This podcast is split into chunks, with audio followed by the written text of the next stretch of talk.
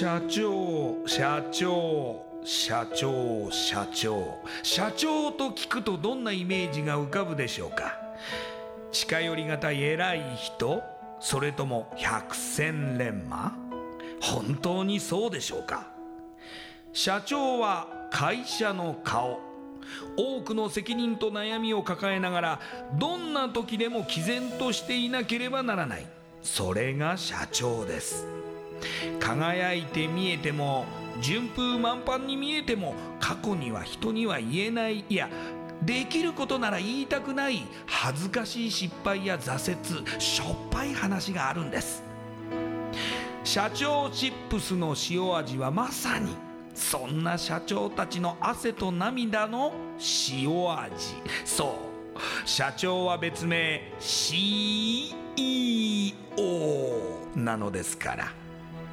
この番組ではそんな社長たちのしょっぱい話をあなたのビジネスや仕事に生かしてもらいたい将来社長を志す人たちに希望を届けたいという思いのもとさまざまな業種の社長インタビューを紹介していきます。エスプライドプレゼンツ日本の底力社長チップスラジオ。この番組は株式会社エスプライドの提供でお送りします。社長チップスってなんだろう？辞書で調べてみた。社長のカード付きポテトチップスで他の参加社長とのネットワーク作りにもなりメディア露出の PR 戦略も伝授？どういうこと？日本の底力社長チップス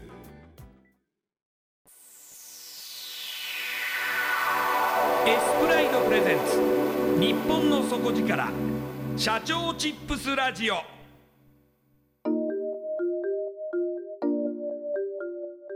エスプライドプレゼンツ。日本の底力社長チップスラジオ。こんばんは。パーソナリティの西川真理子です。今夜のゲストはエンジャパン株式会社代表取締役社長鈴木隆嗣さんです。鈴木社長よろしくお願いします。よろしくお願いします。ではですねまずはじめに私の方から鈴木社長のプロフィールご紹介させてください、えー、鈴木さんは1995年に大学をご卒業後エンジャパンの前身である日本ブレーンセンターに入社されまして人材ビジネス全般の経験を積まれます。えー、そしてですね2000年1月にこちらの新規事業のインターネット部門を分社する形でですねエンジャパンが設立されましてこちらの取締役営業部長として同社の急成長を牽引され2008年の6月には代表取締役社長に就任されました。現在はエンジャパンの子会社エンワールドジャパン代表取締役会長そして全国求人情報協会の理事長も兼務されています。それではこの後鈴木社長の汗と涙の塩味エピソードに迫っていきます。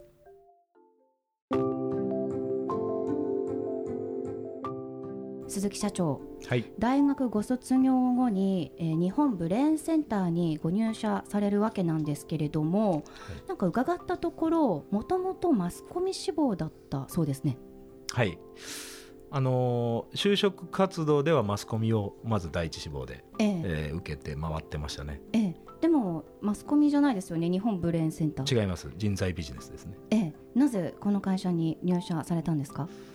えーと、まず一つはマスコミを全部落ちたってことなんですけど、受かってたら言ってたと思います、えー、新聞社あテレビ局出版社、えー、全部受けまして、えーはい、あの見事全滅をしまして。そうなんですね、はいでもなんかあの道筋が多分違ったんでしょうねきっと。だって鈴木社長が、はい、なんで面接で落ちるのか理解できないですね。いやいやいやいやいやそんなあの大したもんじゃないんですけどそうですねその後さあどうしようと思って、ええ、で全くその人材ビジネスに興味がその当時あったわけではなかったんですけど、はい、当時のその日本ブレーンセッターっていう会社のセミナーの案内が下宿にですね、え。えー50円の完成はがきが1枚ペロッと届いて、はい、でななんとなく面白そうだなって思ってでセミナーに参加したのがきっかけ。でそこからなんか気づいたら入社してましたね。うん。それで人材の会社に入ったわけですが、はい、その後いかがでしたか？働いてみて。いや本当あのまあもともとそんなに人材っていうところがその自分の中でこう明確にこう理由があって決めたわけじゃなかったんですけど、はい、でもやってみると、まあ、その当時でいうと求人情報誌というインターネットではなくてまだ紙の時代だったんですけどね、はい、でその代理店としての営業がスタートなんですよね。えー、でいろんな企業に訪問をしてえー、まあ大半断られるんですけどそうですよね、はいまあ、その中からこうあの手この手かいくぐりながらで仕事いただいてでもそうこうしてるうちになんかこう頼られる時があったりとか、はい、で本当に心から感謝される時がこう出てきて僕は本当その営業という仕事は楽しくてしょうがなかったですね。本当ですか、もう営業といえばすごく苦しいイメージがありますけど。まあ、もちろんあの全部が全部受けられるわけじゃないんですけどでもやっぱり本当にいいと思って提案したり進めたりして聞いてくれる人ももちろんいますしそうじゃなきゃこの世の中ね事業もビジネスも成り立ってないわけでだからそこになんか自信持ってプライド持ってやってるっていう人たちもいると思うし、えー、なんかその大変さばっかりがこうフォーカスされがちなんですけどいやでも私はすごく好きなうん、今までのやり方そのものがこれから残っていくかっていうとそういうクエスチョンですけど、うん、最終的にその本当にちゃんと提案をするとかっていうところが残っていくと思いますけどね。新卒からかなり頭角を表すようになったということなんですけれども、その日本ブレーンセンター自体が新規事業を始めることになるわけですね。そうです。えこちらインターネット部門を分社するということなんですけれどもえこちらの勤めて5年ぐらいの時期ですかねそうです。これエンジャパンになるわけなんですけれども、はい、いきなり取締役営業部長ですよね。これは大出世じゃないですか。それは明らかに周りも私自身も、えー、出世した感はなかったですね。当時も。頑張ってこいよっていう感じで。そんな感じですね。取締役営業部長としてはどのような、まあ、毎日送られていたんですかね？いきなりだって分社してよろしくって言われたわけじゃないですか。やっぱり軌道に乗せないといけないわけですもんね。だからまずその1年で上場をするわけですね。その後、はい、2000年の1月に設立をして、えー、2001年の6月に当時のナスダックジャパンというところに上場をするんですけども、はいその上場に向けたその、まあ、事業の、まあ、成長、ええ、そのものをある程度目安を教えてもらって、はい、よくわかんないじゃないですか。その上場って言われてもそんな聞いたこともやったこともないし。である程度じゃあここまでいくんだと、え、そしたらあとはそれを、まあ、言っても18か月しかないわけですからね。そうですね、はい、でそれをこうブレイクダウンして計画に落としてであとそれ足りないものはすべてもうほとんど足りないですから、はい、採用でしょ、はい。うん、あの営業採用しないと全然そんな一人でやれることなんて限られてますから、えー、採用してで言ってもその聞いたこともない十数名の会社にそんなに優秀なもうピカピカの人が列をなして来てくれるわけもないじゃないですか。いやでも魅力的だとは思いますけど、まあ、でも来ないです、うん、来ない。だからあの当時もそうでしたけどやっぱり普通にもちろんやる気とか絶対にやってやるんだっていう気持ちは大前提あるけども、はい、能力とか経験が伴ってない人たちと一緒に自分自身もそうですからね。経験も能力も何もない中でそういう人たちができるだけ短期間でその結果を出せるまでどうやってやっていくのかっていうことをもう死に物狂いで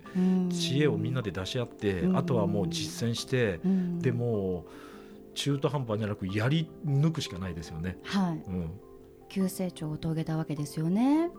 まあえっと2000年にエンジャパンが設立されましてこの時点では取締役営業部長そして2008年に代表取締役社長に就任ということなんですが、はい、ここ8年間ぐらいあります、はい、えー、この間どのような事業の流れになっているんですかね？あのおかげさまでずっと事業は順調にこうどんどんこう規模は拡大し、はい、で社員数も多くなって2007年、えー、ぐらいには1200人ぐらいまで14名から7年間で1200人ぐらいまで急速に拡大を。すごいとしか言いようがないです。そうなんですよ。でまあ、あのその中でいろんな事業を、はい、まあ、もともとやってた求人サイト以外の求人サイトもやったりとか、まあ、いろんなことをしながらなんですけども会社としては大きくなっていって、えー、でまあ、かなりな規模になっていってるっていうこともありかつ、まあ、創業者自身がかなりそのカリスマ的にまたあと非常にこうリーダーシップを持って引っ張ってきていたので、はい。まあ、いずれえー、先々を見越してっていうことでその体制を少しこう役割を分担しながらっていうふうに話し始めたのが多分2007年とか8年ぐらいで。で、まあ、その中に少しいろんなあのきっかけもあってちょっと想定よりは早めになったんですけど、はい、2008年の6月から社長にっていうそういう流れです。でも創業者がカリスマ社長となりますと、はいその後を継ぐっていうところのご自身のお気持ちってどのようなものだったんでしょうか？うんそうですね。もちろんその自分自身が全てを成り代わるとか成り代われるなんてことはもう全く思わなかったし、まあ、それは今も思ってないんですけど、はい、でもやっぱり会社のことを考えて先々をってなると誰かがその役割を担っていく。でその中で自分自身がえー、それを担うってことが、まあ、流れであり求められてる少なからず求められてることであればそれはやろうと。うんあんまりそのなんか必要以上の気負いとかそのプレッシャーとかっていうのはそんなにはなかったんですよね。なるほどさらに言えば2008年といえば代表取締役社長に就任されたすぐ直後ぐらいに大きな出来事がありましたよね。そうなんですよ。そうですよね。そうまあ皆さんもねあの経験されたリーマンショックがドーン、ドーンときて、えー、社長になられて3か月後ですかね。そうです。3か月本当3、4か月ですね。はい。はい。どのように対処しましたか？対処はできませんでしたね。ですよね。対処はできなかったですね。いつまで続くかが分かんないじゃないですか。そうですね。で特に我々のように人材の採用のお手伝いをメインで行っているので、採用どころじゃないよと。さっきの一生懸命みんな営業してももうバカじゃないのと採用なんてあるわけないじゃないと人を余りまくってるよっていうようなそうですそうですそんな状態だったので本当にいろんな整理をしながら縮小もしながらだから、まあ、残念ながらそのタイミングで、えー、321名の希望退職を募って、はい、えー、頭を下げて社員にもうちの会社を去っていってもらった人たちもたくさんいて、えー、そういったこう前向きなことというよりはその状況をいかにこう回避していくかということに、まあ、全神経をこう費やした日々がずっと続いたので、はい。まあ、それは本当ね、まあ、あの時期どこの経営者の方々もみんなあの経験されてることかもしれないですけど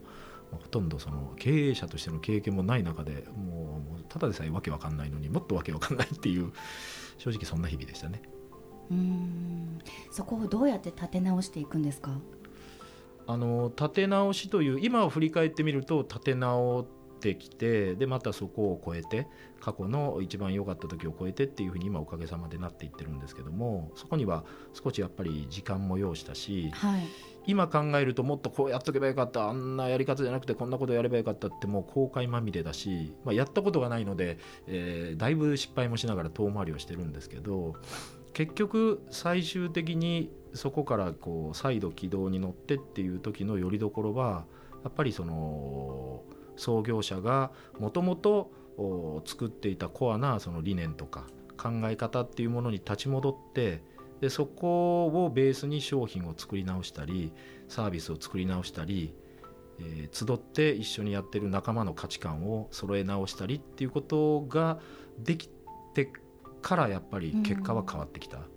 でそれまではやっぱり迷いもあるし悩みもあるし焦りもあるから、はい、ともするとそういった考えから少し離れた、はい、あことをやったりしたこともあったんですけど、えー、もうことごとく失敗してうん、全く成果も出ないし会社もこう雰囲気もそんなに良くならないしみたいなこともありながらで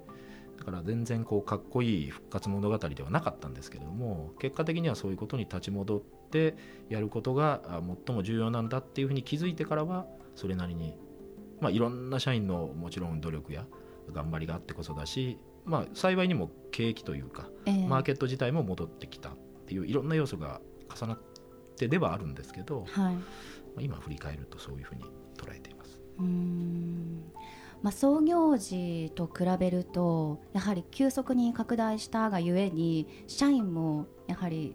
急にたくさんになるわけじゃないですか。そういう面では例えば創業理念とか企業理念の面で浸透しづらくなるとか統率しづらくなるみたいな面はありませんでしたか？おっしゃる通りで、はい、やっぱりその急拡大の過程の中でそこに従来であればものすごくこだわってたことがそのこだわりが薄くなってたりとかゼロにはならないんですけど、はい、やっぱり薄くなってたり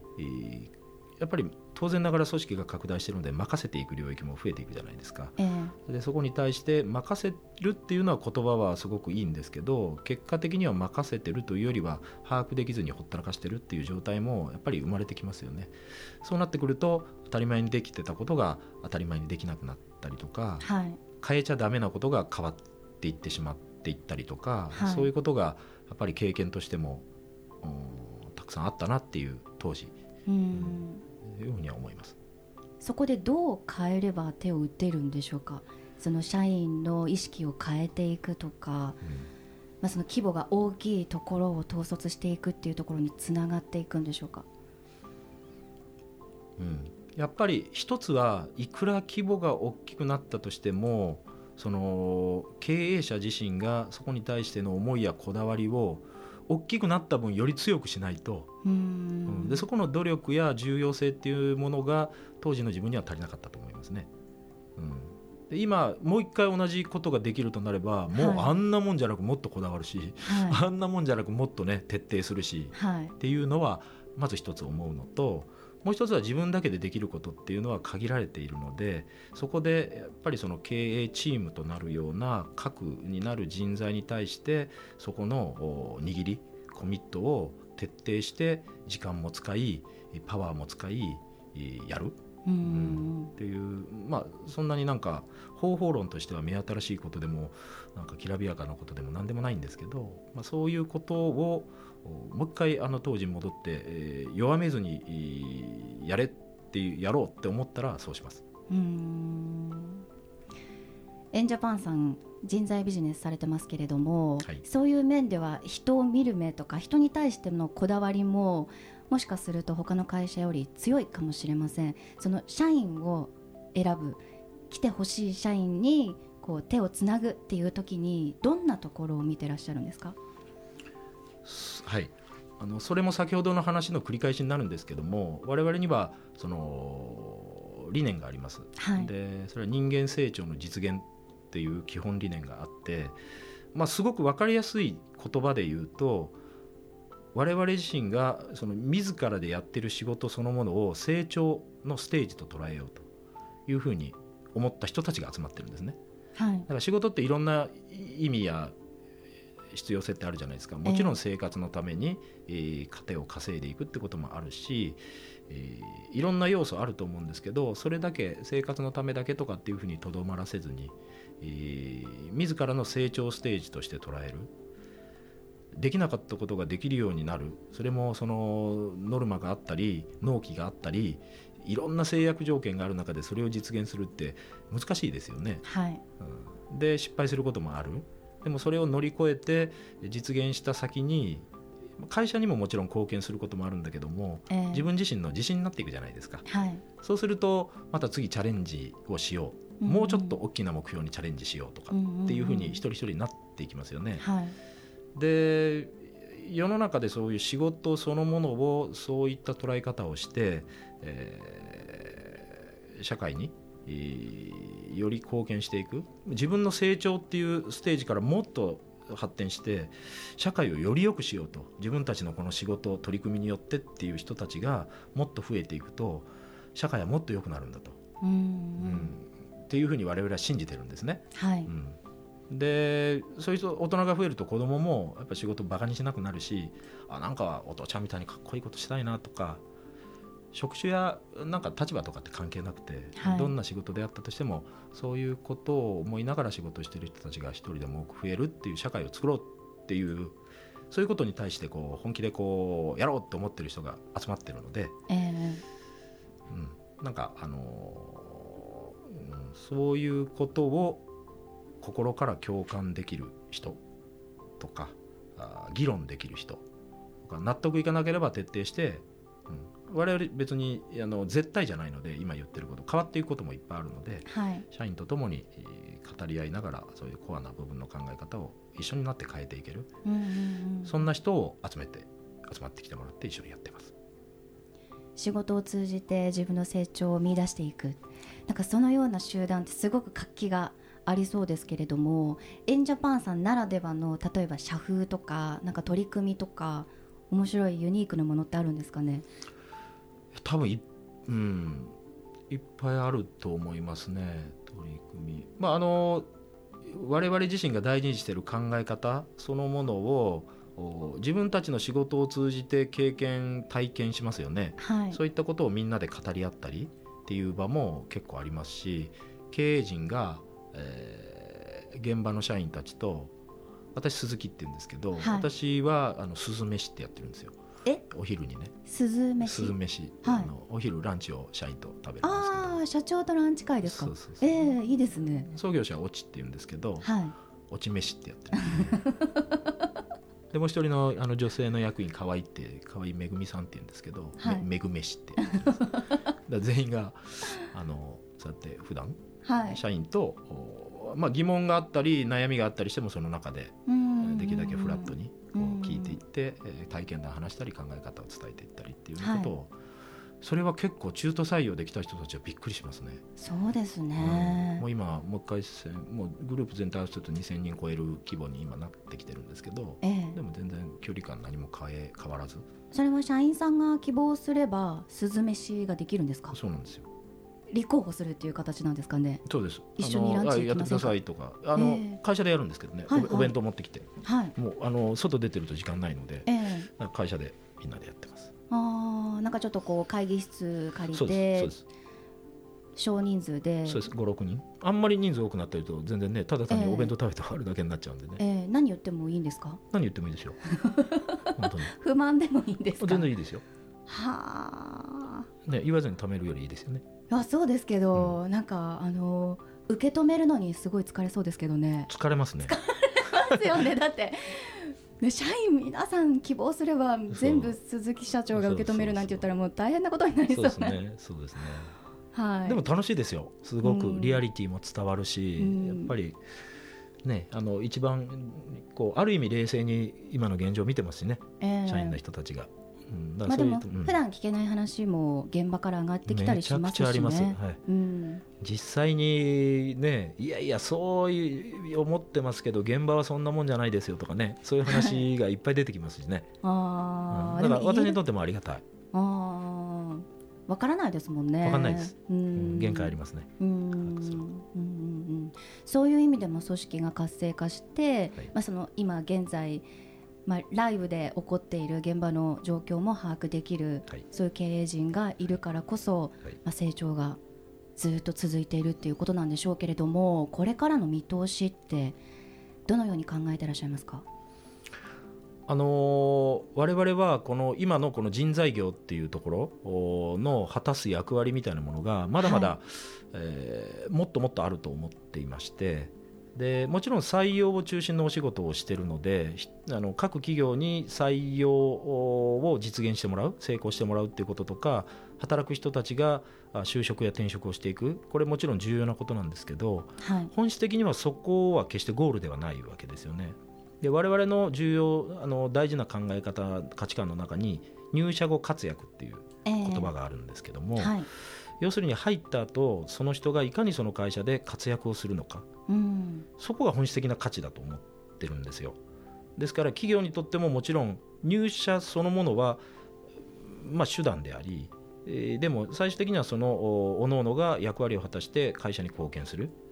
で、えー、働く側にとっても入ってその日々の中で、えー、先ほど申し上げたようにできるだけ成長感を持ちながら、えー、活躍をしている。やっぱり社会やその企業に貢献してるんだって思う人たちが一人でも増えていく。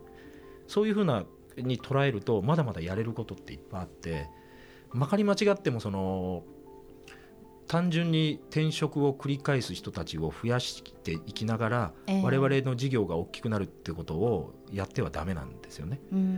だから入る時に本当に齟齬がないように情報をしっかり伝える。それ耳の痛いことも。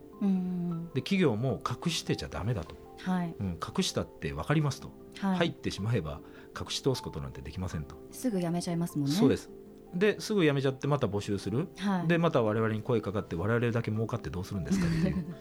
ね、でも、残念ながらあの世界中で本当にそういう捉え方をして人材業を突き詰めてる会社っていうのがいまだそんなにないというふうにも思っていて。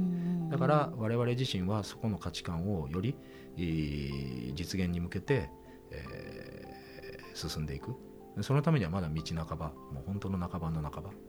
だというふうに思っていて、はい。うん、やるべきことややりたいことが山のようにまだあります。うん。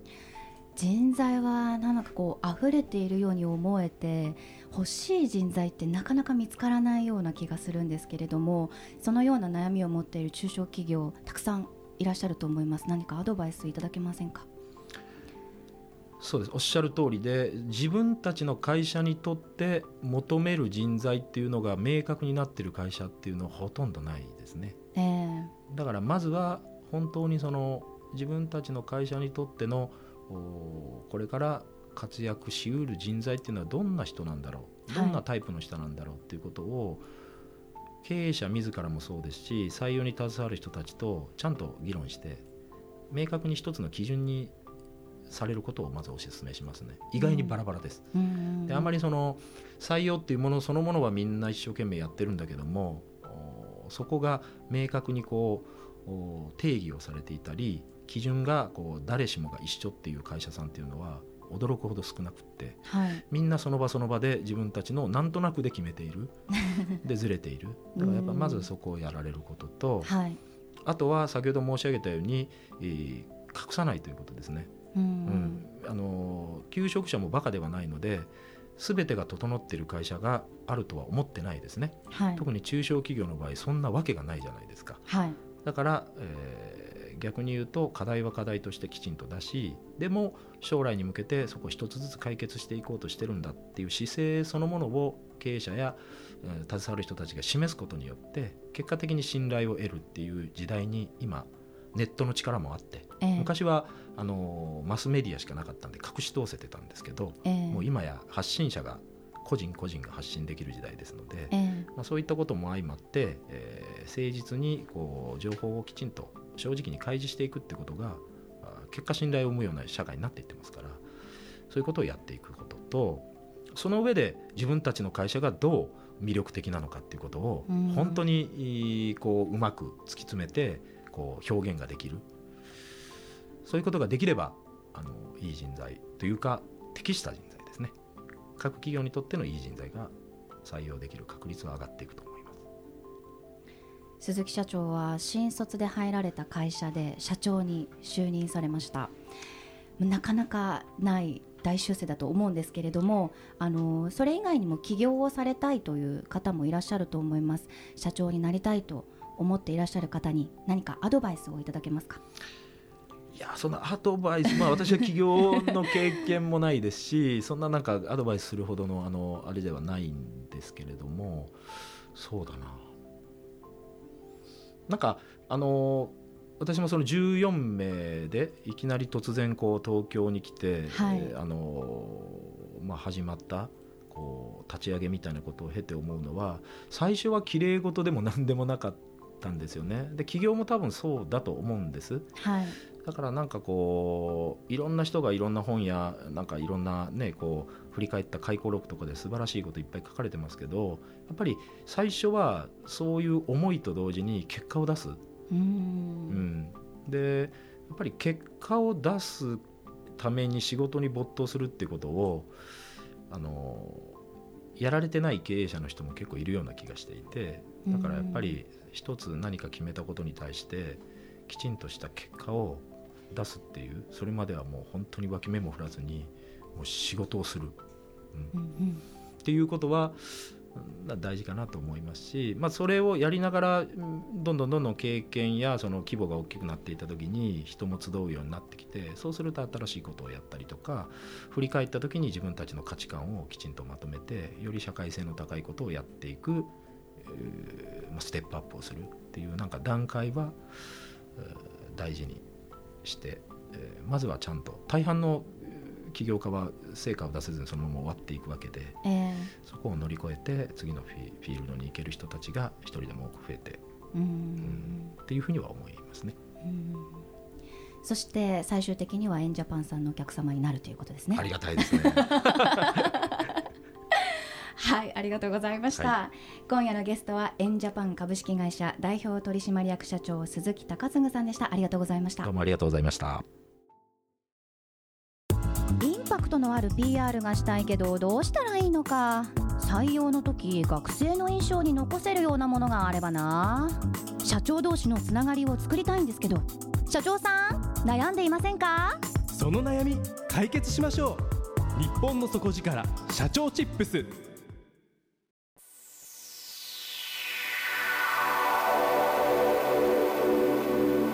スライドプレゼンツ日本の底力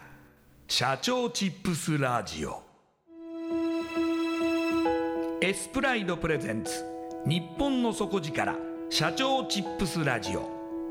この番組は株式会社エスプライドの提供でお送りしました。